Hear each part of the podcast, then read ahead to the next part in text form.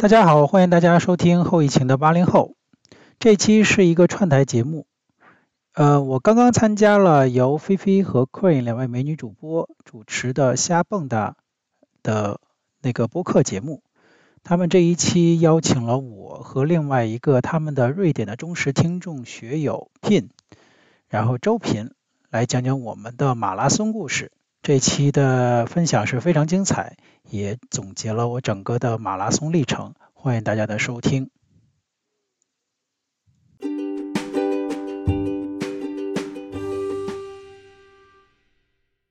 菲菲，我觉得今天我们讲的这个运动才是我心目中的极限运动，因为其实你像我做的那些什么滑雪呀，还有滑板啊，其实一点都不极限哎。就在我心目中，马拉松才是最极限的。而 是因为这个故事的开头是那个人就跑死了吧？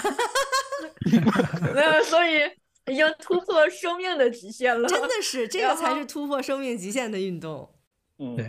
我可以更正一下，就是说马拉松都说是四十二公里，然后当时就是说有一个士兵因为这个就是报这个喜讯，然后战报，然后跑了这么一个距离，然后最后就给跑死了。但是这个跑的距离不是四十二公里，他应该是跑了一百多公里，他应该是可以是一百 mile 的那样的距离，而且他是相当于是被追兵啊，是这个极限。所以说最后这个四十二公里就不是说他真正跑完四十二公里就死了，所以。说这个是更正一下这个故事的来源。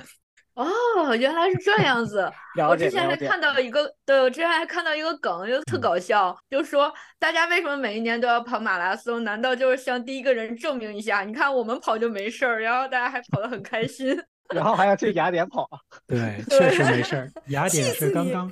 今天今天刚刚结束，然后今天雅典的对，有一些个群友看出来他们完赛了，还是挺快乐的。对嗯，好，那我们插科打诨的就先这样子，嗯、然后我们先来每个嘉宾介绍一下自己。大牛大哥先来吧？啊，行行好，那我就当仁不让了。大家好，我是孙大牛，然后那个我也是有一个播客，后疫情的八零后。感谢菲菲的邀请。之前就是说，呃，其实我们是校友。然后之前疫情期间我们举办过活动，上次菲菲就没来，所以说这次就刚刚就是年会的时候见到之后，然后跟我说说这个这个主题，这主题我太喜欢了，肯定要来。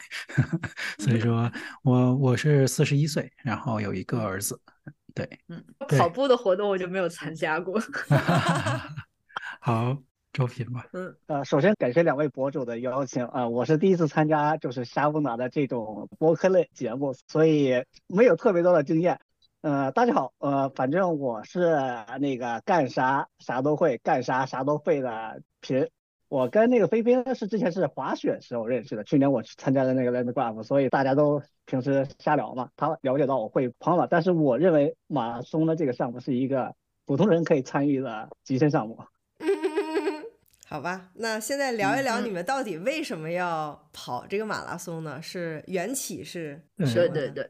那先从我开始吧。应该来讲，我跑步的时间不短了。我跑步基本上是从。呃，那个一四年开始，一四年跑步，然后那个时候体重是非常超重的一个状态，然后，呃，从五公里、十公里开始跑，然后那个时候就是减肥嘛，就是跑步就是为了减肥。但是真正就是说想着跑马拉松，其实是当时在北京的时候就有很多像 MBA 同学什么的，他们就出国参加马拉松，参加北马。然后觉得跑完一次完之后，他们分享自己多么虐，然后就觉得那有点遥不可及。但是呢，后来就是来到德国了，然后一六年来到德国完之后呢，就觉得这个德国的环境太适合跑步了，就是周围的森林啊、湖泊特别多，然后也养成了就每周都跑的一个习惯。同时，一七年为了激励自己，就是一七年四月份就报了首马，是杜塞尔多夫马拉松，到现在已经跑了第八个全马完赛了。对。我听说贵校有很强的那种就是跑步传统，对，就是什么什么十公里四十分是一个中等水平，有可能。那个健将型选手就是太多了，风起云涌的。就是说，呃，对于我们这个 跑步团体来讲，应该是说清华的校友的那个兴趣组织最大的协会就是清华跑协。清华跑协真是就是。太巨大了，这个这个群体是非常恐怖的一个状态。就是每年他要举办全球线上这个比赛，就是叫冬季勇士赛，就是一月份，从一月一号到一月底，然后大家排名按里程排名，就是涌现出北美一群月跑量上千公里的大神，这个是无可想象的。我也不能想象，嗯、对，对啊，就为了我们学校，为了为祖国健康工作五十年，对，那上千公上千公里，估计开车都开不到，就是。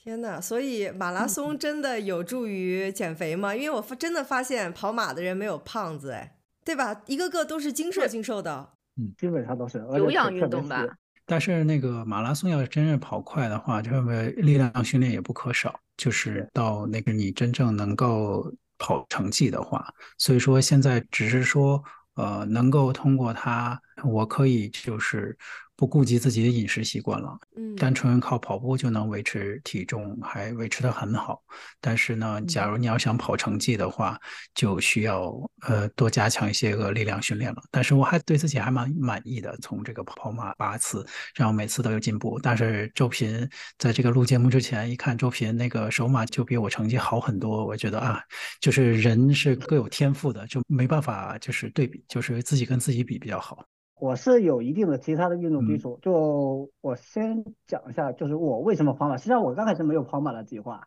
我是去年，去年是应该算是前年，前年我是报了，就是去年斯德哥尔摩，我我自己是居住在瑞典的东海岸斯图尔，报了斯德哥尔摩的半马，然后就刚好那个时候的那个就是潜在的隐藏嘉宾说，你报了斯德哥尔摩的半马，那你再得到他们的西海岸去报他们哥屯的半马呀。然后我就想问一下他们，就哥城的半马是什么时候啊？说三周之后。我说好吧，我就来了。然后我就跑了一个周末，然后我就跑了那边就跑了个半马，然后跑了那个半马，接着跑了那个斯德哥尔摩的全马。我当时的心态还是，其实我心里是想，哪群傻子逼。可以，就是去跑全马，因为我认为那个东西是一个不是特别健康的事情。但是当我跑了两次的半马的时候，我觉得，哎，我自己的心理状就是身体状态还是觉得行。然后我就当时还是在想，嗯，全马就是一个大概不适合人的健康的一种运动。所以我当时我想，人一辈子嘛，可以尝试一次全马。然后我跑完之后，我想，啊，跑完之后我就再也不跑了，就这样。然后我就报了斯德哥尔摩，就是今年的全马，就是也是去年报的啊。然后报了今今年的全马之后，我就觉得，嗯，好像好像还是可以突破一下自己，因为我对我自己的最后的十二公里特别不满，因为我当时基本上是跑崩的一个状态。然后我就觉得，嗯，我要找一个平坦的地方，然后跑一下全马。然后就今年十月份，也就是上个月到阿姆斯特丹跑了我的第二次全马。然后我就觉得，嗯，跑马这个东西就是通过自己的锻炼是可以，就是找到一定的方法，然后可以提高自己，同同时又不会对自己的膝盖或者其他的身体机能造成那种就是不必要的损伤。所以我觉得这个可以就是慢慢的、逐渐的发展成我的一个爱好。当然，这个也是因人而异嘛，因为。跑步的目的是为了健康，然后或者说是为了继续的健康的跑下去。没有一个每个人都可以有自己的目标或者想法。这个我自己认为就是跑马或者叫跑步这么一个激发我的原因吧。嗯，听起来真的是周平就是一个很有天赋的人啊。听你这么一讲，就是啊，我去跑一个半马试试看吧。啊，跑完一个啊，别人说全马，我去跑一个全马试试看吧。哦，我、哦、天哪！你们现在最好成绩是多少呀？是怎么样的？他是怎么算的呀？周平，你先说吧。嗯，那个它是本身就是跑步的时候，它是有官方成绩，因为你跑步的时候都带一个芯片嘛，它那个就是每每隔什么五公里、十公里或者是一个半马的路程，还是再接着是二十五、三三十、三十五、四十到终点，它都有那个芯片，就是有那个检测的，所以它能就是检测到你的那个就是每个过那个。那个点的时间，嗯，所以这个时间就是，当然我们自己的手那个手表的话，或者是其他的一些电子设备也可以监测自己的时间，所以有一个什么发枪时间，有一个自己的净时间。然后我自己的，我自己是跑了两次全马，就是第一次斯德哥尔摩，因为斯德哥尔摩虽然是一个海边的城市，但是它还是有一定的那个地形起伏的。然后我当时是。应该是第一次首马是三小时接近五十八分钟，然后我第二次阿姆斯特丹是上个月中旬，刚好一个月了，我是三小时二十八分二十六，所以第二次我还是对自己的成绩比较满意，因为这是基本达到了我的预期的目的。进四三零了，非常不容易。嗯，我觉得那个周平呢肯定是有运动天分，然后他那个，呃，我我现在最好的半马成绩是一小时四十八分，然后最好的全马成绩也是刚刚柏林马拉松。为什么把完赛衫也穿上了？哎呀，然后呢，那个 这个是呃第就本年度第二次破四，然后就是因为本人那个是三小时五十四。三小时五十四分，我是不是我是不是应该把我的跑步装备降？哎呀，周平已经把墨镜都戴上了，天哪！可以可以可以，这个非常头巾，头巾就是那个就是对头巾是主要用来那个就是吸汗啊，还有就是那个有时候比较冷的话，然后这个用来挡风挡雨之类的，嗯，非常好。我就觉得那个就是说，因为你要是对比我的。那个跑马历程八个马拉松，那肯定是不一样的。就是刚开始就是不自量力，没有什么跑量，没有没有什么运动基础的情况下，那是非常痛苦的。那就是说接近四小时四十分，那很容易就是就是后半程跑崩，跑崩的非常难受的这个状态。那就是说我就是，呃，相当于一七年尝试了两个马拉松，那一年非常不自量力，但是还是有首马的那个光环，就是新手光环。柏林马拉松也中签了，那年也是体验了一把雨中的柏林马拉松。然后呢，就是首马叫大满贯呀。对，是一八年，其 实其实那个阿姆斯特丹我一八年就报了，但是那时候感冒，但是全家都去了，就是我没跑，就是那个很遗憾。一九年是巴黎完赛了，然后呢，我又二零年那个报了那个巴塞罗那，那是三月份，但是呢，疫情就正好突发，他给推迟了。推迟完之后，我也不想跑了，就是，但是二零一一年是什么呀？就是打完疫苗之后，大家就是又恢复。正常了，慢慢欧洲恢复正常，我就是那可以那个出德国，那个时候出德国都因为那个边境都已经关了嘛，那个时候又可以出境了，然后报了一个离家不远的，就是在那个比利时烈日的那个啤酒马拉松，那个是温叔推荐给我的，那个挺有意思的，就是那个。那应该很好吧？对，那个是其实是一个娱乐性的马拉松，并不是跑成绩的。每一个水站都是有不同的品牌的啤酒给你赞助。啊，周平开心了，周平想去了。一定要来，一定要来。那个每年都特别好玩，然后大家都 cosplay 穿，就没有人认真跑，全程就我一个人在认真的跑。然后我跑完之后，我还被他训练了呢。我就觉得，哎，就我一个人那么认真跑嘛，大家都在那儿 happy 啊，喝酒啊什么的。然后，但是我跑完之后都特别开心，因为已经两年没跑了，两年没跑马拉松了，已经呃已经生疏了。但是我就觉得，哎，我要认真对待自己的马拉松了。那个时候我跟公司讲，就是说公司 marketing，你好久之前就知道我跑马拉松，你说要赞助我，怎么没赞助呢？你现在赞助我，你赞助我，明年我一年跑两次全马，嗯，上半年一个，下半年一个。你赞助我什么呢？赞助我报名费，赞助我那个有公司 logo 的 T 恤，用我的名字，嗯，然后都赞助了。所以说我是二零二二年和二零二三年是两年被公司赞助的，就是相当于，就是这两年就相当于每年两两码，就是二零二二年是巴黎和科隆，二零二三年是鹿特丹和柏林。所以说今年就是。尤其是二零二三年，从一月份开始，我的跑量就稳定维持在了每个月两百公里，这是比较认真跑者的一个小门槛了。标准跑量跑，对标准跑量，不是特别困难的跑，对那个跑完马拉松的跑量。没错，然后呢，对于马拉松来讲，就是说鹿特丹虽然说也是破四，那是三小时五十八，但是呢，柏林这次就是体感各方面来讲，我的心率一下降了很多。就是就一下非常轻松，而且在柏林的话，我可以享受比赛，跟观众互动或怎么样。那个时候就是说，这个应该来讲是在鹿特丹和柏林之间，我是有一个特别系统的训练。这一段时间我还是就像周平讲的，他也是在他的预先的那个他的计划之内完成的。我也是我的计划，因为我的计划就是不想太激进，我想是说五十五。是一个坎儿，然后下一次可能是四十五什么的，这次就是五十五，但是我我到五十四还是蛮 蛮开心的，就这样。嗯，对对。哎，我经常听你们说，就跑到最后跑崩了，就什么叫跑崩了呀？是一个什么样的状态叫跑崩了？呃，我的个人体验呢，就是就是因为我第一次首马的时候也是前半程。前半程特别快，我当时几乎是以自己跑那个半马的那种配速，就是怎么讲呢？半马大概我当时是一小时四十分的速度跑，然后跑到二十五公里的时候，我是肩膀，就是我摆臂的时候，我的肩膀是有点酸了已经，然后我再到三十公里，因为斯德哥尔摩这边的全马的话，三十公里刚好上一个大桥，呃，这是上了一个道，然后再上一个桥，然后我的三十公里之后，我的腿就开始抽筋，然后我当时就是必须通过走走小跑的那种方式来完成最后的十二公里。因为我确认，就是我要是以就是稍微快的那个配速的话，我绝对是抽筋到，就是我当时不能完赛，所以我当时的想法是首马我先完赛为主，这就是我理解的跑崩。对，跑崩有撞墙，有跑崩，有抽筋。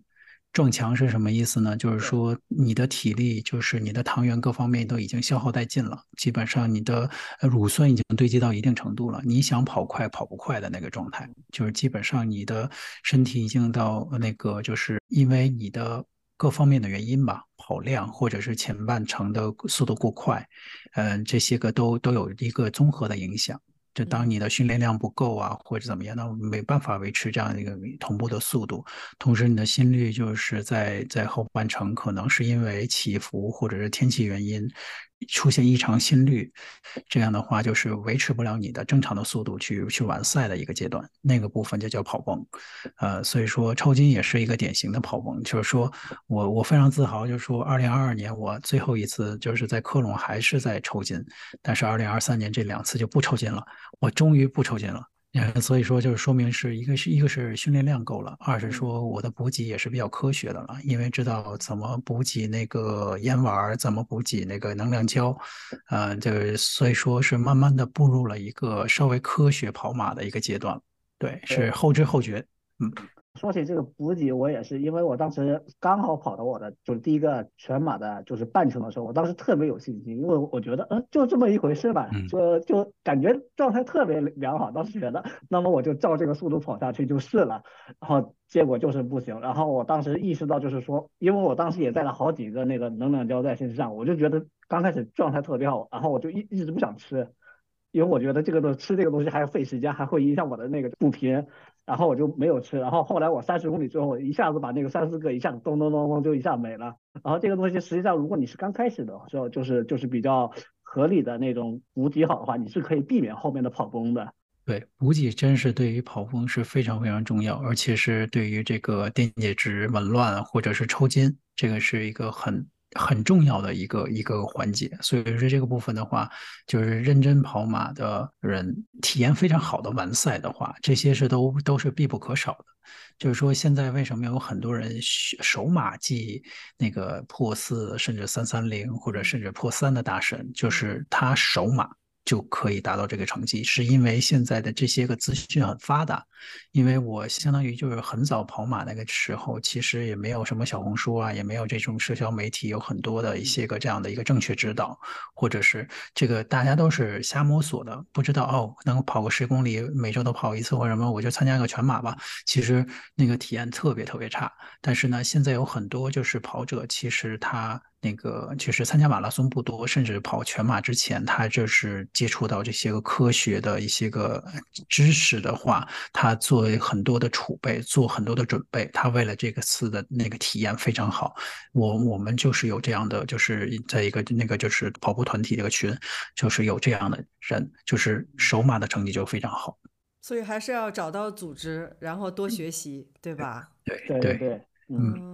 所以周平也是一开始加入了一个这样的社群吗？然后，呃，我是今年二月份是跟就是我们这边当地的一个那个跑步俱乐部在那个训练，有时候他们是有一些就是比较那种强度大的训练，但是就是作为我的理解啊，就是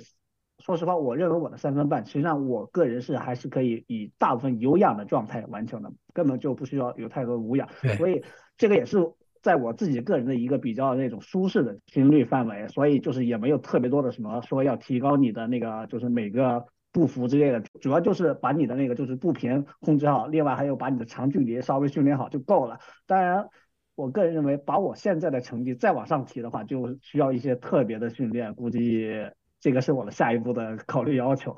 然后我自己跟俱乐部的训练一般是就是。周二我们会有一个大概十公里的左右的那种训练，然后我们一般是是有不同的那个距离，就是可能是六到十二公里，然后有一些不同的那个就是 training leader 或者是，嗯哼，对。对，他们就是有不同的那个配速，然后大家都可以随意就是加入他们，然后就是他们有时候会练一些那种就是间歇跑 training，对间歇跑，间歇跑，嗯，对，然后还有一些就是普通的那种，就是对于一些。可能是刚加入跑步这项运动的人来说，他们可能就稍微慢一些，就是什么六分配的之类之类的。他管六分叫慢，我的靠，完了！我还在想，那是我的极限。嗯，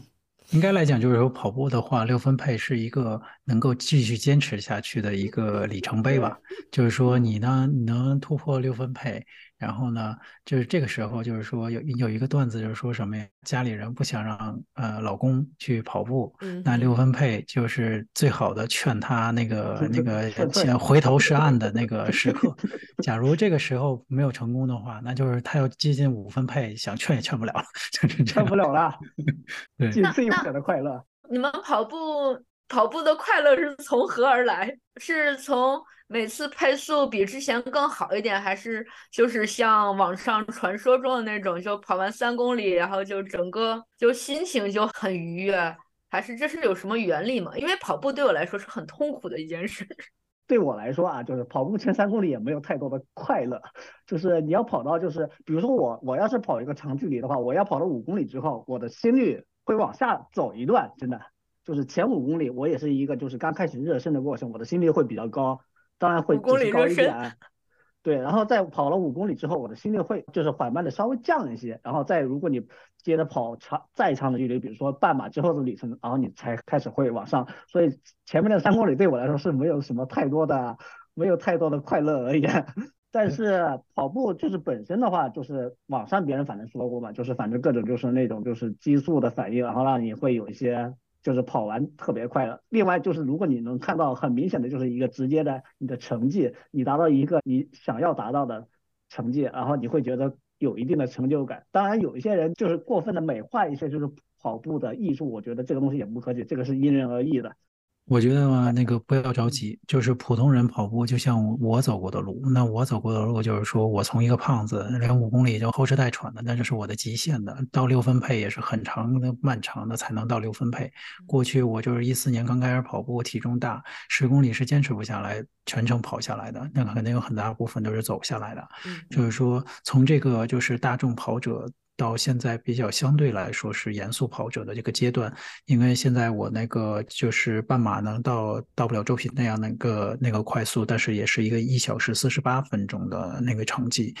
呃，现在也能够呃那个在十五公里就是在五分以内的配速完成的一个阶段，所以这个阶段都是都是这么过来的，因为肯定有瓶颈期，也有一些个什么能坚持下来的因素有很多。嗯，当时我这终止跑步就是疫情。疫情其实，在对于德国来讲，其实是不像法国啊、巴黎啊什么的，那他那个就是禁足，或者是意大利禁足，你都不能出去，你必须得借。来到瑞典。对，不是，都得借条狗才能出来的。但是德国也不是，德国其实跟瑞典一样，都是可以户外运动的，就是没有人禁，没没有人查。即使那样，就是说那个时候的心情也没有太想着要出去跑步啊，或者是什么样。但是后来就是。因为这个疫情之后，慢慢恢复正常，就是在那个啤酒马拉松那个氛围，就把这个调动起来了。嗯，大家又又被这种群体运动给调动起来了。因为呃，我觉得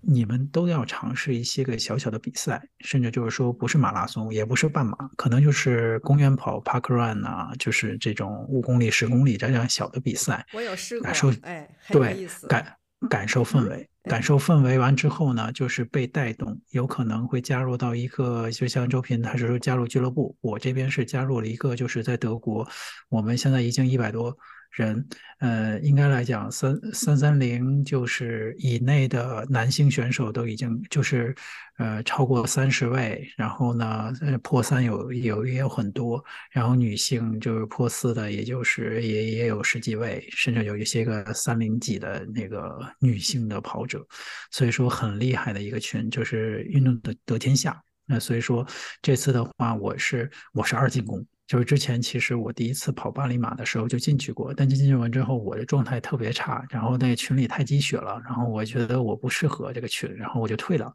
然后后来的话，今年我要是又重新进了，是因为他们也是疫情之后第一次搞大型活动，在在汉诺威举行那个就是有有有跑全马的，也有跑接力的，然后他们。这么一堆人，然后就是这这种氛围起来了。那个时候正好刚刚那个呃，菲菲知道，就去年我们做那个校友，那个就是欧洲校友年会，我们还举办那个就是说那个百日同跑，那个时候我们就跑起来，对。然后跑完之后呢，又又又什么那个两两届我还是队长，就是那个就是组织这个就是欧洲校友去跑那个什么那个冬泳赛，所以说一下子我这个跑量就起来了，从那个稳定以前去年可能是一百五，今年就稳定到两百一个月跑量的时候，我觉得我要加入这个群，然后重新再燃起这个希望。然后呢，就就跟那个周平讲的似的，就是说你加入这个群，不像他们俱乐部，就是在。就是线下的一些个训练，但是我们线上打卡非常非常踊跃，然后也有就是说非常资深的一些人，我们都叫他高教练或怎么样，他给我单独定制了一个计划，所以说我觉得非常好。然后，呃，就是跟着这么下来，就是。这个这个历程是是每个人的都不一样，就是说能坚持跑步或者把它真正当成爱好，可以是一个非常慢热的。也有对一些人，就是说他觉得哎他擅长，就像周平，就是说哎你觉得你还能够出成绩，能够慢慢的接近到自己的最好的状态，我觉得这个是是是一个非常正向激励的事情。其实我也不是一个说刚开始就要练那种长跑的人，我就是平时以前也是因为疫情嘛，疫情让我就是当时我是想这个是肺炎嘛，新冠肺炎，我在想，我第一反应当时就是你必须要有有一个强大的肺，所以我当时就是你别的室内活动也无法参与了，就是室外活动多一些。然后瑞典的冬天的话，你要是室外活动不够剧烈的话，你可能就在外面冻脚了，所以你必须参加跑步。嗯。对对对，我记得当时疫情刚开始的时候，我也是用跑步来监测我的肺，看 OK，如果我今天还能跑这五公里，那说明我的肺还是好的，我应该没有感染上或怎么样。五公里是一个很好的就是开始的这个方式，就是我觉得五公里、十公里，然后你可能就会考虑啊，我是不是可以跑一个半马之类的，或者是。办完之后你会有别的想法，你这个思维方式应该不是正，不就不是一般人的思维方式吧？对，周平同学，五公里并不是我的开始，五公里是我的结束。对对对对对对对，我的开始是一公里。嗯，对，就是我们真正的普通人，我们一开始跑的时候，我大概跑了是一点多公里，就第一天，就第一天开始参加跑步训练，一点多公里下来，第二天两公里。可能第二天再跑两公里，嗯，然后再逐渐坚持到三公里，嗯，五公里，其实真的是很多人的极限了，甚至四公里是很多人的极限。可能对，因为我真的不是很懂跑步，所以还有挺多，就是因为我们跑步就是为了过体育考试，就是对于我来说，所以我就会一直想问，就是对于你们这种跑长跑的人，你们会脑子里会想什么？就当你们跑不动的时候。因为就每次体育考试的时候，都有跑不动的时候，我就必须脑子里要想点什么东西。我一般想的是，只要我能跑到头，我这回考试就不会挂，不是就别的考试，就这样子正向激励自己一下，要不然就真的跑不动，就是满口是血的那种感觉。反正对于我这种可能平时锻炼比较少。我，我觉得那个之前在那个就是青蛙跑鞋有大师姐在里面的那个也讨论过这个问题，嗯、就中国的体育教育，就是尤其是那个在中中学的体育教育，在中考的时候，我们都经历过这种那个中呃中长跑的一个呃测试，然后作为中考成绩，那个时候就是说压线就是要求这个配速是还蛮快的。那个时候，对于小孩子来讲，这种心肺的要求，其实就像你说的，跑的那个感觉就非常不舒服，然后让人也非常恐惧，然后为了他也必须得练。然后其实当时那个，但是真正的现在跑鞋的人为什么这么多？然后享受跑步，就是因为大家忘掉了配速，就是忘掉了你要快跑的这样的一个关。你刚才也讲了，就是其实六分配，呃，也挺了不起的。就是你要是练练过一段时间，那假如说能够变成十公里，稳定在六分配，这是一个里程碑。但是呢，你的刚开始的起步阶段，你可以不关心自己的配速，你可以就是说变成很很慢啊，七分啊，七分配，就是其实是去七分八分，就这可能是比快走稍微快一点了，就是说不是走了，就是那样。我真的在跑，我也是这速度，我没走。是是 这样。我在玩会儿手机，我都能跑到十一分。没错，没错。是的，是就是对，就是竞走了，就是但是呢，这个是一个坎儿，但是那这个坎儿的话，你的那个就是你能能完成完的话，就是对于你的来讲，其实它是一个正向激励，就相当于你激素的分配，然后让你的感觉很兴奋，感觉是这个运动给你带来的快乐，就会。正向激励你，这个正向激励就不像以前，就是那个那个你在中小学练那个，呃，八百米或者一千米，或者是到高中的三千米的这样的一个感觉，或者是为了考试的那种感觉，因为那个是必须得压着你的成绩。现在为什么跑步那么？那个那么多人接受喜欢，因为大家是不追 求成绩的，就是不是说，哎，就那个周平，我们俩报个马拉松，你首马成绩多少？我要破四，然后周平说我要破三，因为我那 个三三零没问题，我要破三。这样的话就是给自己带来很大的压力。但是大部分大众跑者都不是这样，大众跑者就说你别别关门就行了。你这个比赛六分呃六小时多关门，我我那个能拿个完赛奖牌，拿完赛衫，然后感受一下这个气氛，那就行了。其实大部分人都抱着这个心态去接触这些运动，这个运动的门槛就变得很低。对，其实就跟那大众大众那个滑雪一样，对不对？大家都能参与这个对，你你不是说你你必须参加 FIS 的呃世界杯，你也不是那个就是小回转，你就那个就一年就上一次山。就是能哎，我今年能滑个红道不摔了，那就是我的目标，对不对？那个你把目标设低一点，就跑步一样，跑步你就说把目标设低一点，你的那个就是说，下次你们考虑一下，哎，那我半马三小时关门，那我三小时之内完赛，试一试。半马三小时关门，我觉得我跑不到。他三小时关门是，如果是走的话，能到吗？嗯，就八分八八分配八分配，其实非常容易。八分配啊，其实非常容易。没有，我们可以感受一下比利时那个，比利时那个应该不关门吧？来，我们比利时喝啤酒。然后对，啤酒马拉松也有半马。那个那个也可以，就是说感受感受那个气氛，而且那个气氛就是一个狂欢节，就是拉长的狂欢节，大家都是 cosplay，然后腰上别着一个官方给的一个塑料杯，到每一个那个就是补给点，就是不同品牌，当年就是要选十五种不同品牌的啤酒。比例是最好的，嗯、然后呢，嗯、你就尝吧。那我估计我三小时完不了赛，喝醉了。那那你能喝回来，对不对？那个奖牌不要了，就是说咱能喝回来，对吧？哎呀，但那个跑步的话是要特别饿着时候跑，还是要就也不能吃特别饱吧？因为我每次只要吃了东西跑步的话都会岔气儿。所有都要饿着跑。嗯，那个马拉松必须得吃饱，就是这个是那个在前一天就要注意补碳水，就是碳水要积累的非常非常好。那天早晨的吃的也是，就是但是你不能吃那些沙拉或者太太多那些个东西生鲜的东西了，就是说都难消化的，对，难消化的，就是主要是还是碳水为主，碳水就是面包啊，或者是这种粥这这这这一类的东西，然后香蕉这一类的东西，因为。你的那个能量来源都来自于这儿，那个整个的那个跑马过程会把你的消耗殆尽，然后你还得补充，对，还得补充能量胶，还得路上的补给，就是这些都得需要。嗯，另外早上起来的话，那个体内的排空很重要，不至于就跑步的时候，然后你说我要紧着上厕所，起跑点上厕所是非常痛苦的，因为排队的人太多了，对，就非常非常多，所以说这个你必须得考虑排空这个事情。对。你要抵到你的那个就是出发区，然后可能就是得打出一条血路出来找出卫生间，然后再又打回去，这个东西很消耗体能的。然后你们下次可以来科隆跑，嗯、我家旁边就是跑道，也可以来我家上厕所。我去去年我去年是全马，然后今年是跟朋友跑了一个接力，所以说那个科隆还觉得挺好的，就是除了奖牌是木头的那个唯一的缺点之外，其他没有什么缺点。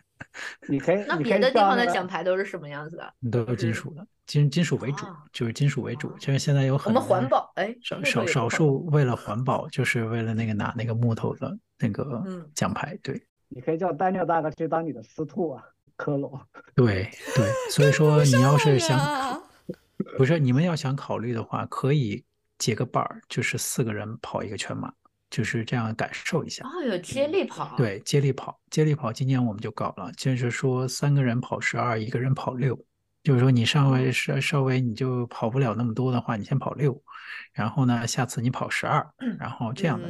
可以搞一搞。那奖牌归谁呀？不是四个，四个吗？四个，四个啊啊！哎，那四他他那个那个设计挺好的，那个克隆不是四个字母吗？每每个人一个字母。哦，然后拼起来就是对克隆啊。我听菲菲的意思是一个人要把四块牌都拿走啊？没有没有，我就怕就是只有最后一个人才能拿到，那不是白跑了吗？我这个人功利心特别重的，尤其跑步对我来说比较痛苦。哎呀，对，就还有一个就是我我因为我是有其他的那个就是运动的基础，就足球我踢的比较多，所以我就是五公里来说对我来说不是一个特别困难的，对于你们来说可能会有一些区别。嗯，我觉得这边这个这一点呢就说的特别好，因为今年为了我为了跑步这项爱好，然后加入了篮球俱乐部。啊。我从四月份开始，就是我是队内最大的年龄的，然后是在二队，然后是一个替补席，长期替补席陪练的那个角色，但是给我了很大很大的那个好处，因为毕竟来说，跑步是一个匀速，呃，接近匀速，然后即使间歇跑也没有那么多那个快速和慢速的切换，但是呢，篮球、足球这一类都是往返折返，然后那个就是就需要爆发力特别强，然后做一些个快速和慢速的切换。的这个，而且对抗也比较激烈的一个运动，它对于心肺的，就是就是这个提高是很有好处。所以基于这个原因，我就加入了就是我们这个小城市的那个篮球俱乐部，然后都是二三十岁的，甚至还有高中生。所以说我这是一个大叔的一个角色在那边。然后呢，虽然说我跑步不需要带护膝，但是我刚开始就是做这种激烈的往返或者对抗的时候，我还带护膝。但是我终于在那个三四个月吧，就之后就再也不带呼吸了。现在就是说全场飞奔这样打篮球都没有问题。所以说这个也是一个呃交叉训练的一个比较好的方式。假如周平就是说这个成绩他不是白白来的，他肯定是有这个运动基础，他也从足球获益了很多。因为我之前就是。怎么讲呢？跟你刚好相反，因为我们就是平时踢足球踢着玩的话都是周五，然后我一般是周末练一个那个就是长距离慢跑，英文叫 LSD，不是你们在说的另外一种意思。对，我们也是 LSD，对对。然后因为先周五嘛。假如我参加足球的话，我的那个就是恢复会比较需要长的时间，因为间歇跑你也知道强度比较大，恢复时间可能会比你就是虽然你是长距离，但是慢跑的话那个恢复时间还要长。所以我是在我那个就是今年夏天度完假之后，我我把足球给搁置了一段时间，专门练我的那个跑步，就是也是每个月大概有就刚好两个月吧，每个月大概两百两百多公里。就刚好能把自己的那个就是长距离这个特别三十公里之后弱项给弥补上去了。就像你们这种，像每个月能跑呃两百公里这种，是不是就不用特别的备赛了？不是，备赛期是这样的，就是说那个，尤其是在马拉松之前的，尤其是长，刚才周平讲那个长距离，像长距离是什么概念？就是说二十八公里以上，甚至三十公里、三十五公里这样的一个距离，这个距离的全马赛前一个月是要练的。练至少得练三次，所以说这个也是严格按照课表去做的。然后平时的训练的话，你看现在就是没有，就是赛季已经结束了，但是呃常规的训练现在我已经比以前比较好了。以前就是堆跑量，就是垃圾跑量这样的，但是现在基本上我会，嗯、这个两百公里就涵盖了间歇跑。有这种乳酸阈值跑，有这样的有氧跑，也有周末的一些小小的长距离，就是这样的一个一个不同的课表的这个。因为明年我还有计划尝试一下手越野，就是它除了就是长距离五十公里之外，还有两千米的爬升。它毕竟是在山区嘛，所以说这个的话要特殊对于那个爬坡。有一些专项训练，就是下一步的话，可能是这个冬训的阶段，我可能会加一些个爬坡的训练。嗯，我刚好这一次在那个就是阿姆斯特丹那个全马的起跑区域里面，因为我当时身上衣服贴了一个小国旗嘛，然后刚好刚好有一个亚琛的那个也是好像在那边读博士的学生来问我，然后他说他也是跑越野，是图多吗？对对对，你认识他是吧？嗯、呃，我那个就稍后跟你说吧。就是图多刚刚完成了瑞典的百公里，就是首百，他很厉害，他就是他也就是练一年，然后今年完成了首马，也完成了首呃首野，也完成了首百公里的越野。虽然说那个瑞典的那个越野比赛谈不上越野，因为毕竟来说它的爬升累积在海边不是那么高，但是对于这样的一个就是练了一年的人。这他的毅力非常强，然后他的坚持能坚持下来，就是二十一个小时，然后完成百公里。我们刚好俱乐部有人参加一百六十公里的，我 我当时就是我跟俱乐部其他人都在讲，这帮人都是脑子都是疯子。对，百公里和一百六十，为什么是一百六十这个数？就是百英里。百英里一百六十呢，嗯，所以说百英里的比赛也是非常有名的，到处都有山区有百英里，也有那个就是类似于柏林有一个著名的，就是柏林墙百英里比赛，就是绕着柏林墙一圈，正好是百英里。那这个世界还是小，我在阿姆碰到的其他的跑步的，在这个圈子里面又能碰到。你认识到挪威的那个吗？就猪爸爸，到时候我会把你引荐到那个群的，嗯、慢慢的，就是代表了瑞典。不敢不敢不敢，我知道爱立信这边有华人，他们是三小时左右的，我不能代表。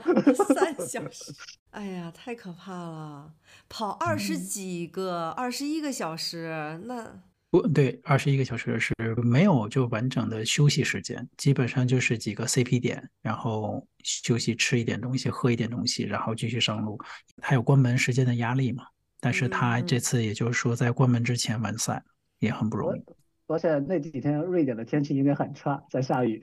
而且海边非常泥泞，然后那个那个路也特别差。嗯，对。哎，那像这种越野跑跟你们那个马拉松的装备有什么差别吗？跑鞋啊什么的，还是身上的衣服会有差别吗？有，因为那个越野跑是专门的越野跑鞋，跟路跑鞋是完全不一样的。它那些鞋底的那个就是纹路。各方面，因为有碎石，有有这种爬土坡，各方面的就是它有一些个越野能力，有一些个就是跟着地力，然后同时有强制装备，就是比较远的话，那个越野包必须有一些个就是有防雨的衣服，也有就是强制的水袋和一些个强制装备，就是假如是过夜，像这种百公里的话，那肯定是过夜了。过夜的话必须有头灯，然后呢，有一些个就是还得有杖。就是那个越野杖，呃，跑马基本上是越轻越好。现在就是在那个卷到，就是那个跑鞋越轻越好，轻到已经呃令人发指的那种了。然后就是听到那个就是说，竟然就是阿阿迪还是耐克，然后他们有就是专门为精英级选手破世界纪录的，那个它的寿命只有一个全马，跑那那种跑鞋，对，那个五千欧。五千欧跑完就扔对啊，对对，就是这样，就是这样。所以说那那五千欧还是五百欧？我忘了，五百欧。那个没有那么便宜，但但是那个就是非常贵，那个就是。五百欧都便宜了。对，但是呢，对于跑马的人来讲，就是越轻越好，几乎是因为它是有赛道有补给的，有给你的供水站，无非就是说，对于有些精英跑者的话，他跑的时间就更短了，两个多小时就完成了。对不对？他就是可能就是世界那个接近那个最顶尖两小时十分以内，就是互相争夺，甚至要破二了。他们就会有自己的专门的补给的人给他们送上这种带有能量的那个。对于大众跑者来讲，那就是三个小时、四个小时出去了，甚至比四个小时更多，那你就需要补给更多了。哦，这倒是。他是专业的那种跑的运动员，嗯、是不是周围还有陪跑的？因为我之前看过，就有破风的，对对对，嗯，破风的，对，有有就是依赖 Pacer，就是有有这样的一个那个竞技类的，就是精英级选手的破风团队，但是就是看这个咖位够不够了。那吉普乔格肯定是有不同级别的吧。他们那种都是属于就是精英级别的，然后还有另外一种就是官方的那种，就是给大众级别的，一般是三小时到到五个小时之间的各种不同的配速。我所了解的就是我上次参加的阿姆好像是我参加的好像是三小时半到四小时的那种，我不知道它中间有没有三小时半到三小三四五的那种就是配速的兔子，但是我我所知道的就是，比如说斯德哥尔摩的话是有这种配速的兔子。然后兔子啊，就是就是 pacer pacer pacer pacer，就是他们一般都是挂着一个那个刀旗，或者是挂着一个那个气球，然后上面写什么三四五，或者是三三零，或者三零零，或者是五零零，就是表示你跟着他跑的话，还有关门兔，就是最后最后，对对，他就是你跟着他跑的话，一般是就是能能按照那个时间能完成。兔子的话就是要求，就是对于跑者的话，它就是匀速，必须是匀速，保证就是它的误差非常短。而且这个那个就是因为，假如越大的赛事的话，参加人多，那就是说不同的出发区间就会有相同的那个配色，就是时间他们会分配进到不同的出发区。就像刚才说那个我所在的群就有一个专业的兔子，它是博马的兔子。就是这次的话，他没有去那个阿姆斯特丹的。其实他已经中了阿姆斯特丹的兔子，但是他没去是因为参加另外一个比赛。他是很专业的，他就是专门是在其他专专门的跑步相关的那个播客还分享过怎么在欧洲当兔子的经历。嗯，这个这个是很厉害的。其实像兔子这种，就是比如说他们能参加的那个配速的。那种兔子，它一般它的成绩是可以在那个时间减去二十到三十分钟以上。对，至少对。所以他他们不仅说是要说，我作为一个兔子，我能按照那个时间能够完赛，他们更重要的是能够带领后面跟随他的人以比较。匀速的状态完善，还有一个就是说，假如那个赛道会有一些地形起伏的话，他们也需要适当的就是调整一下那个东西，因为不能说我就一直匀速，然后其他人跟不上怎么办？嗯，对，而且他那个兔子的话，他真是有很多职责在身上，因为他有是有经验的兔子，还有带一些个就是不靠谱的兔子，就是，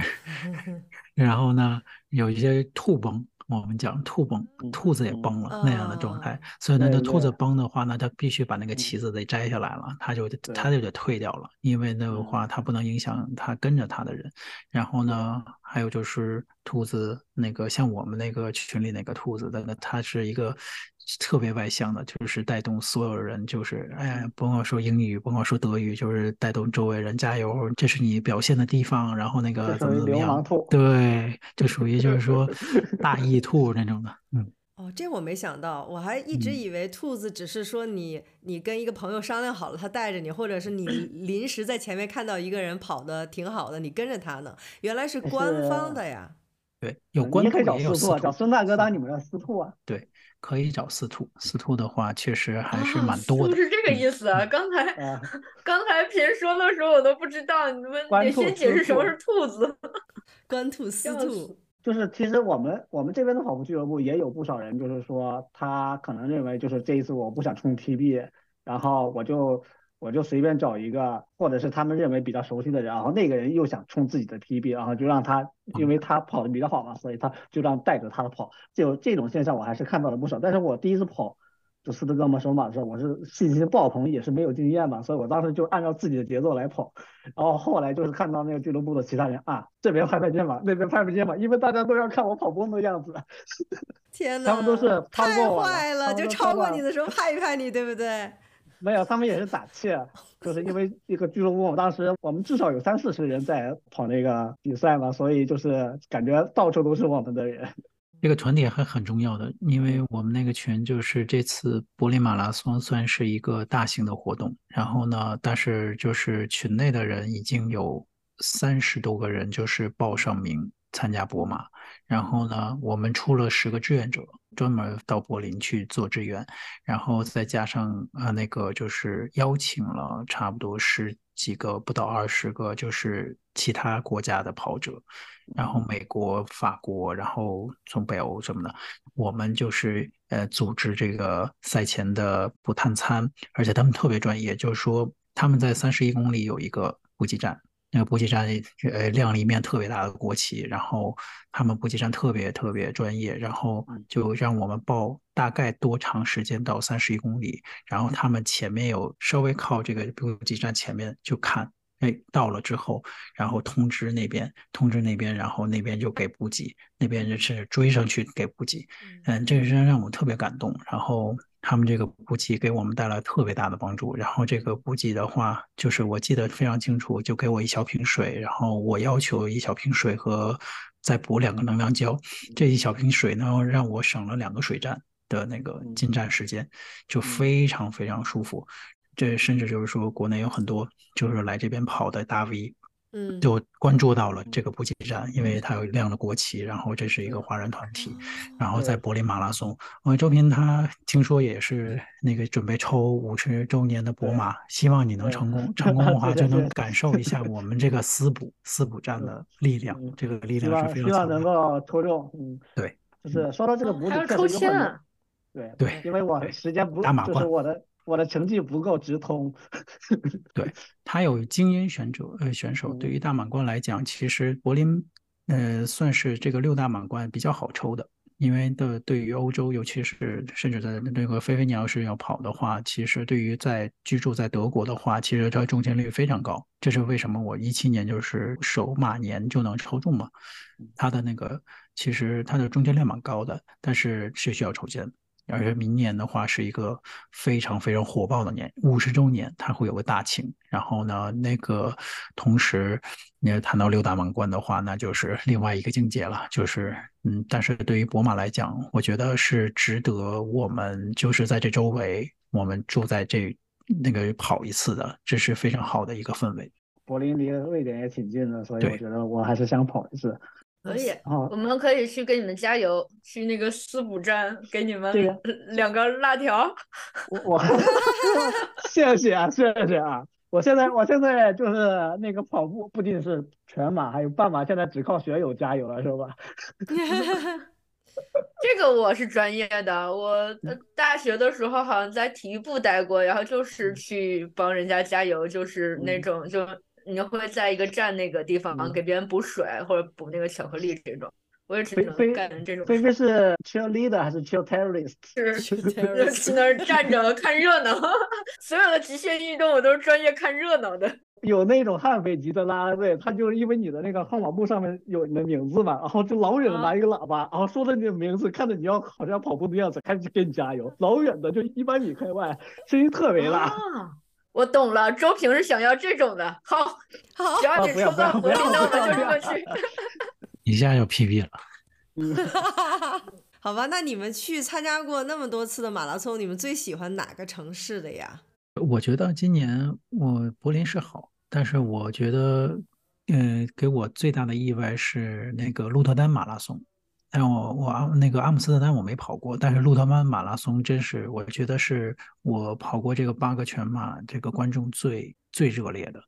而且他通过那个大桥的时候，你知道那个大桥其实不适合人走，但是呢，大桥中间那个隔离杆都挂着人，都挤满了人。我们就是说，从那个桥下来之后到市中心那窄窄的路，就是其实我们并排也就只能是两三个，但是周围的人就是拥到我们旁边就给我们加油，那个声浪就非常非常大。这个是我没有见过，就是那么那么热情观众的马拉松。那一次的话，给我就是一到这个人群的时候，你不自觉的你的配速就变快了，就是。就是就是我后来又复复盘的时候，其实那个时候我能破四是奇迹。嗯，其实那个时候不像柏林马拉松，我有这么系统的训练期。那个之前的话，其实那个训练还是不是太科学。但是那次就破四了，就是觉得还是观众的力量，就是观众给我这个打气，就是给我。所以说，为什么？那个现在的世界冠军已经不是那个基普乔格，是基普图姆嘛？基普图姆，对，他要去鹿特丹。我今年报鹿特丹的时候，调了一下，今年的票对没了。就是今年我报鹿特丹没有那么火，但是现在就是鹿特丹变成一个特特别火的一个赛事了。就是说这特别，因为那个那个足球名将是那个什么罗本，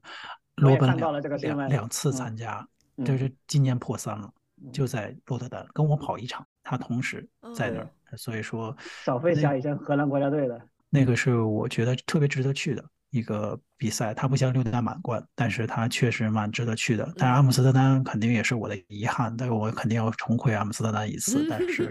鹿特丹已经我至少体验过了，觉得不错。对，天哪，鹿特丹人民为什么这么热情啊？他们是怎么了？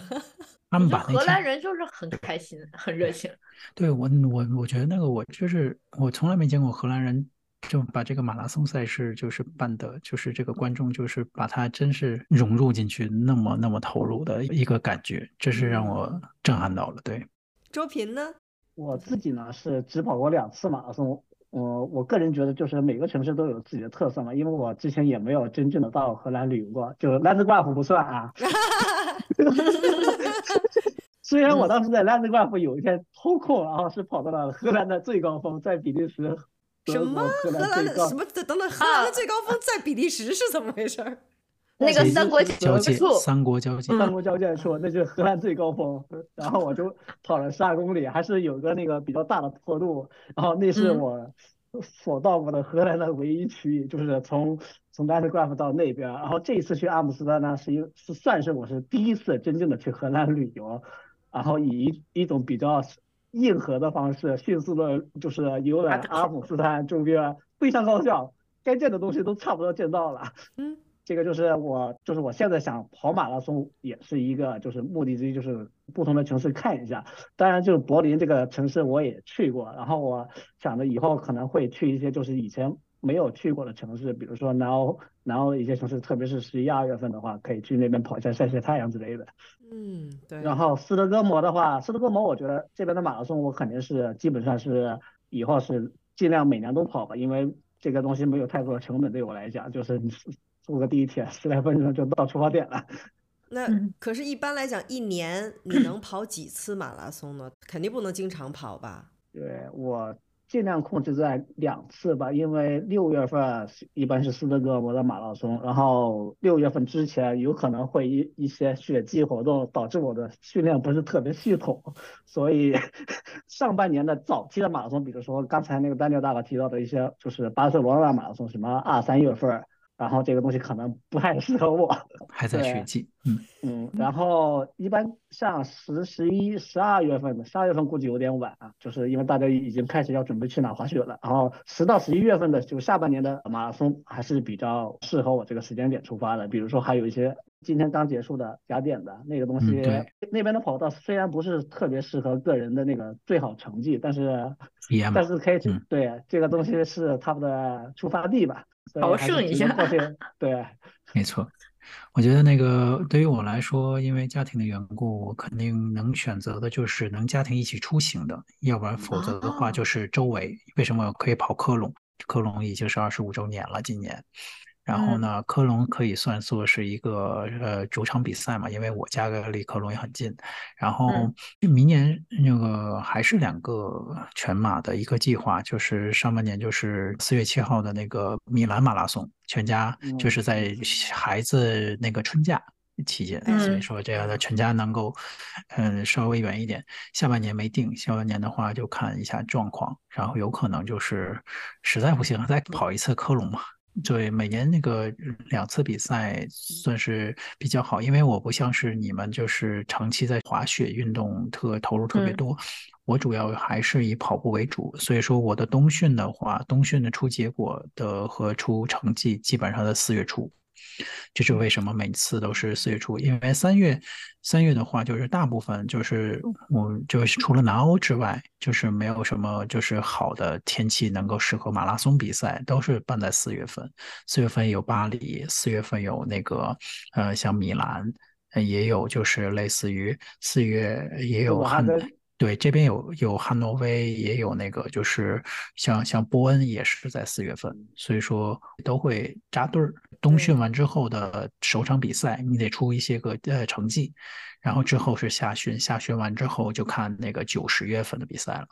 哦，所以一个集中在春天，一个集中在秋天。嗯对对，因为他那个跑步的时候，就是气温还是影响挺大的。就是对于我个人来说，我是比较习惯，就是温度在十度左右，就是以我的配速，刚好就是让我就是不至于特别就是特别冷，因为你你的强度要保持在那，然后保持你的体温，然后跑步的时候你也不希望就是你穿太多的衣服。哦，对于其他精英选手，我估计也是类似的感觉。我觉得那个应该来讲，就是最适合的温度，可能就像就像周斌说的，不要超过那个十五度，就是十度是最好的。然后呢，我甚至就是说跑过一次巴黎，就是接近零度起跑，但是到中午是太阳，所以说还好十度。然后这次那个柏林是非常非常理想。但是稍微热一点，就被我听说了，啊，对，稍微热一点，就是说，但是十度到十五度、十七度左右。但是对于跑马来讲，因为体感温度就是会加十嘛，对，所以说你不能太热。所以说，呃，冬训不痛苦，夏训最痛苦。对，夏天一般都废了，夏天喝喝啤酒就废了。对，说起这个东西，确实，我个人认为就是就是酒精这个东西对个人的状态影响还是挺大的。因为怎么讲呢？好像你们当时有问到过个人装备问题嘛，就是除了你最基本的就是。真的要穿的用的那种装备，就是我个人是特别就是依赖于我的手表，然后上面有很多数据，就是个人的心率，还有包括你的心跳之间的那个，就是每一次心跳之间的差距，然后还有一些就是数据来显示，就是你的你的恢复时间，还有你的就是长距离的训练，然后我能特别感受到，就是我假如说我喝了一顿酒，比如说周五、周六喝了一些啤酒，喝了两杯，然后第二天，然后我的那个数据就真的是往下掉的很厉害。啊，你是第二天啊？OK，嗯，就是第二天你起来嘛就能就是会显示嘛，因为当天的话你就是恢复不过来，对，就当天已经就结束了，你的数据肯定是掉的。然后第二天第二天的话，发现你的那个数据不会起来，对，恢复不过来。所以说这个间接，因为疫情期间确实喝酒喝比较多，那时候也不怎么跑。但是呢，现在跑量一上来，就像周平说的，就是因为这个喝酒会对这个运动能力产生很大的影响。其实就是间接的，就是敦促你不要过度饮酒，甚至就是很少去碰酒这样的一个状况。以前我跑步的时候还还经常是喝完酒出去跑的，但是呢，也还是七分多哈，也没有提高，有的时候可能还快点呢。嗯，那可能那个酒还是对你有，下一次你就应该参加参加那个叫什么，是烈日还是哪个？没错，我觉得没错，还是比利时举办的比赛比较适合我这种人。对对对对，听说听说那个听说法国还有一个红酒马拉松。对，有有我。哎那个也跟对，会经过几个就是酒庄，酒庄。菲菲，我们去了，可以啊。哎，是哪边？就巴黎吗？还是法国哪个地方？嗯、就是那个酒区，一个对波尔多酒区，那个他们 专门每年那个名额还挺难报的，非常受欢迎，就被抢光那种。那只有那个报名的人才能喝酒吗？嗯你你其实我们自自己画一个牌儿，那他的那个感受 会好一些。哎，你都准备好了？哎呀，还是这种比较好玩的马拉松。啊对啊，对。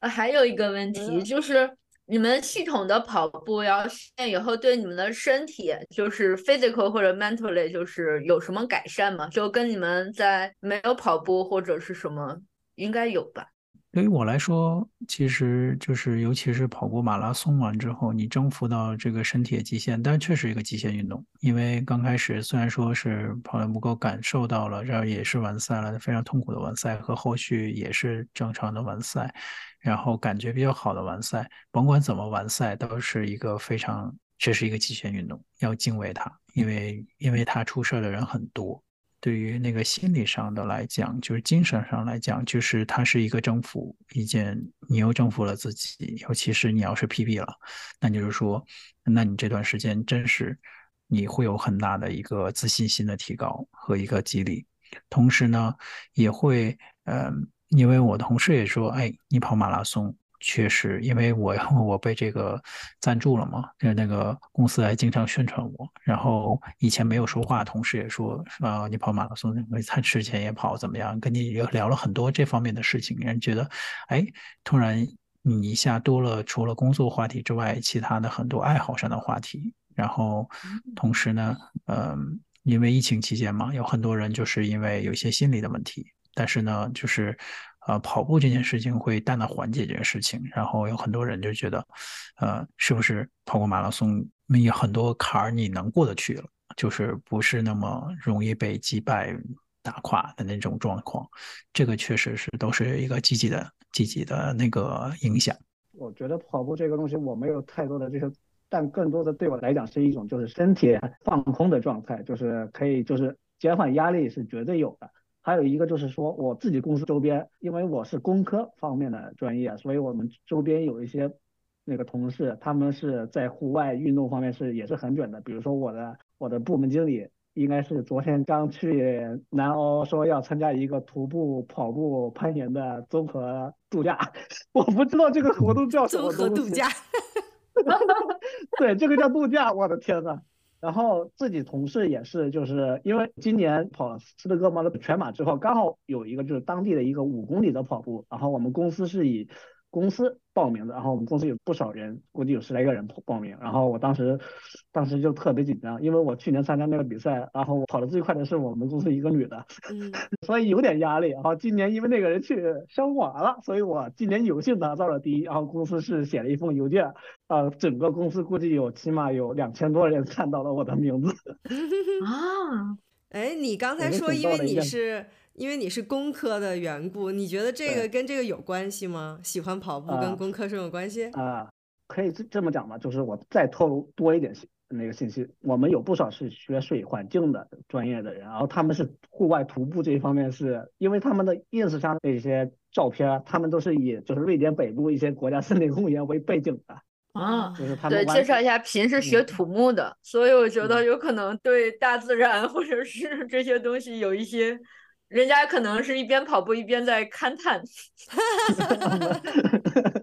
不至于不至于，但是还是比较有意思的看一些这个东西。他们确实是有一些什么五千米以上那个露过营，就是这种比较玩的比较极端嘛。然后我觉得也是会受一些的影响，因为大家都是会比较聊这方面的话题比较多，然后也有一些跑越野跑的都有。我自己的部门的老板是好像是东京还有纽约。马拉松都跑过，斯德哥尔摩的也跑过。嗯，菲菲应该知道，我们那个清华就是那个标杆性的人物温书，就是在巴黎嘛。嗯、然后他是三轮六大满贯的完赛者和两次 UTMB 的完赛者。所以说它是 UTMB 的哇，对，UTMB 是什么意思？嗯，就是那个环勃朗峰的越野，就是嗯，也是一百六十度以上的，就是那个爬升应该是接近接近六七千那种的，那算算是对。今天还有朋友跟我说，哈，今年夏天有柏林的一对夫妻，特别年轻的，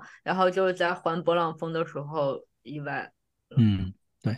但是呢，这个就是标杆性的人物在周围很多，嗯，其实确实是，但是凑在一块儿的话。就像那个周平讲，你要周围阵容多了的话，你可能见怪不怪，就觉得哎，觉得自己也行，觉得觉得将将来也行，或者那那那那种感觉，就是被这个激励。我想想，你之前那个那个你们的也有是什么呃公园那个单板大神啊，或者什么参加什么比赛的，就是你们见的多了，估计估计你们觉得你们也行。我们觉得跳不了 一八零零，跳不了。小智前前两天气垫上跳出一八零零了，这个我从来没有想过自己。一 八零零，对对对，我好像也看到了。哦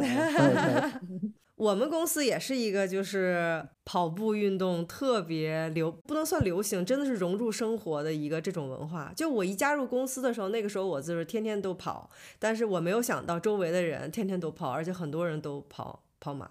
就对于他们来讲就是家常便饭。对，我也能看到，就是我所在的那个跑步俱乐部，他们基本上有些人是基本上天天在练。我也不知道，因为我自己是觉得，无论是我的手表还是我自己的，就是体感能告诉我，我不能，我不能每天都练，我需要休息。我一周最多三练，就是这样的。对，然后他们是那一一周三练的话，那你怎么样跑一个月两百公里啊？那一练十二。有长公，有长距离，有有比较短的。对，每周末可以长距离。我最近是那个，就是我的跑量是在减少，就是大概一百五左右。然后我一般是周二会有一个十公里左右，然后周五的话，我因为我现在踢球嘛，一般是五到十公里之间的距离。然后周末会跑一个二十公里左右的距离。然后我是集中训练的时候，我当时是把足球放弃了，然后我是周二、周四自己练一次，然后然后周末再一个长距离。所以我周二十公里，周四十公里，然后周天的话大概有个。从二十五到三十三十公里左右嘛，所以我的跑量应该是五十多公里的当时。其实你要能能坚持的话，那个就是见缝插针嘛。像现在就是说混合办公，像我的话，周二就是周二是间歇时，然后呢，周三其实是我儿子正好冰球赛季，他在在那个就是训练的时候我能跑十三，然后周五我能吃那个差不多十一十二，然后周日再跑一个十五。左右，就不非比赛期，就是要比赛的话，那肯定就是要跑长距离嘛，有二十以上的长距离。太厉害了。那个你们跑步的时候是干跑还是要听音乐啊？有什么歌单推荐吗？因为如果不听一些 music 没有 BGM 的话，我是根本一点点都跑不了。我是不听音乐，但是听播客。我的播客的 那个有非常多。固定的播客，所以说这次柏林的话，甚至就是说播客的那个播客主也也来，或者是办一些活动什么的，我也觉得就是特别有意思。就是，嗯，听播客类的话，就是主要是跟跑步相关或者是运动类相关的，然后同时也会有一些个就是，呃，其他兴趣爱好的，然后就不不一样。但是我不听歌，就只听播客，对。我呢，我要是平时是只是训练的话，我实际上是就是把耳机给摘了，因为就是俱乐部的人，你要是只是把耳塞给塞上的话，感觉对别人不太礼貌，而且就不同行业的人，大家可以聊聊天之类，就相当于一种 social round。然后我真正的要比赛的话，我感觉是听音乐的，然后一般听的是那种比较快节奏的那种，就是跟自己的步频能打上一种这种共振的效果的音乐，能打上点儿的是吧？嗯，对对对。另外还有一个就是说，我有时候会就是参加一些，比如说去年参加那哥德堡的半马，还有今年这一次参加阿姆斯特丹的全马，我是把我所知道的就是当地的一些乐队，我先弄到一个 playlist，然后再同步到我的手表里边，我就是听着他们跑。啊，还有接当地的地气。嗯，对对，我还带着我带着就是我当时参加过乐队的。就是比如说荷兰一些乐队的那个 T 恤，然后就是跑完马之后，别人穿的那个阿姆斯特丹那个 T 恤，我是穿的乐队的 T 恤，真厉害。好的，好吧，二位还有什么要补充的？非常感谢你们的邀请吧，所以说也给我一个就是在我播客可以串台的机会。对，真好，真好。周平呢？有还有什么要补充的没有？我，我倒没有太多的，但是感谢菲菲还有 Queen，对吧？我说这句话的时候，你应该知道我是听过你们的节目，听过，绝对听过。我们的忠实呃观众，对对对，我是最近听的，然后尤其是你们那个就是那那个在 Landgraf，最最最最近我就是会经常去那边，然后其实这是今年第一次那个去去那边，然后也也祝你们这个这个爱好，尤其是和这个播客能结合的非常好，也越办越好。好，谢谢谢谢二位。我也感觉就是每次跟一个运动，就原来自己不了解的运动的人聊天，然后就会有一些新的了解。就原来可能是有一些偏见和片面的信息。也谢谢两位。菲菲现在是要把周边就是滑雪的朋友里边抛一出来，看一下谁有其他的爱好，都过来讲一讲，当一下嘉宾是吧？但我们最后还是回归滑雪。对，啊，没有，也不是回归滑雪。平赶紧那个组织五月份瑞典滑雪呀！我们要等一下那个常任理事嘉宾的 ACL 康复好了之后一起去啊。好的，好的，嗯嗯，好的，好的。那我们今天先这样，非常感谢，谢谢，谢谢，谢谢，谢谢。好，拜拜，拜拜，拜拜，拜拜。